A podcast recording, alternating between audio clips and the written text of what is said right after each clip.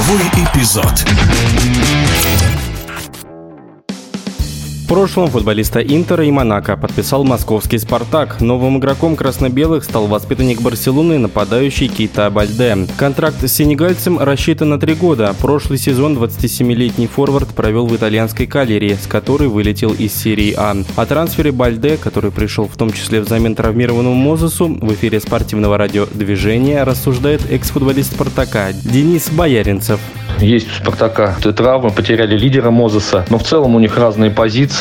Берут еще одного нападающего, да, у парня неплохой послужной список, но смущает то, что последний сезон был не слишком такой богатый на мячи забитые, всего лишь там три мяча забил за сезон. Но итальянская серия А неплохого уровня, поэтому, ну, я думаю, скорее всего для «Спартака» это усиление. Смущает второй момент, то, что он пришел свободным агентом и что у игрока, ну, не нашлось никаких вариантов в Европе, потому что ну, достаточно молодой футболист, в прекрасном возрасте, находится 27 лет. У него есть приличное количество матчей за сборную, футболист достаточно опытный. Я думаю, что это один из тех легионеров, который, скорее всего, в «Спартаке» заиграет. Хотя, опять же говорю, последний сезон не слишком хорош, но я думаю, достаточно амбиций еще есть ему что доказывать. Я говорю, возраст хороший. Я думаю, что наверняка он рассматривает «Спартак» как вариант такой с прицелом по тому, что он стартанет куда-то в хороший европейский клуб, поэтому наверняка будет биться, бороться, доказывать. Но в целом парень неплохой. Будем надеяться, что придется ко двору. Опять же, не все легионеры хорошо адаптируются э, в России. Э, я всегда уже и говорил, что надо искать, конечно, ресурсы э, в своей школе, в своих воспитанников, потому что, я говорю, при наличии там Соболева, Николсона, конечно, хотелось бы видеть еще,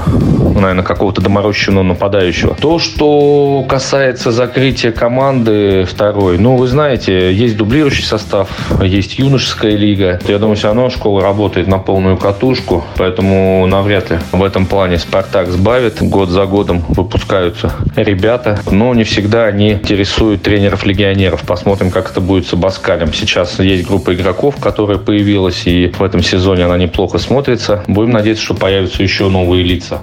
В эфире спортивного радио «Движение» был в прошлом футболист «Спартака» Денис Бояринцев.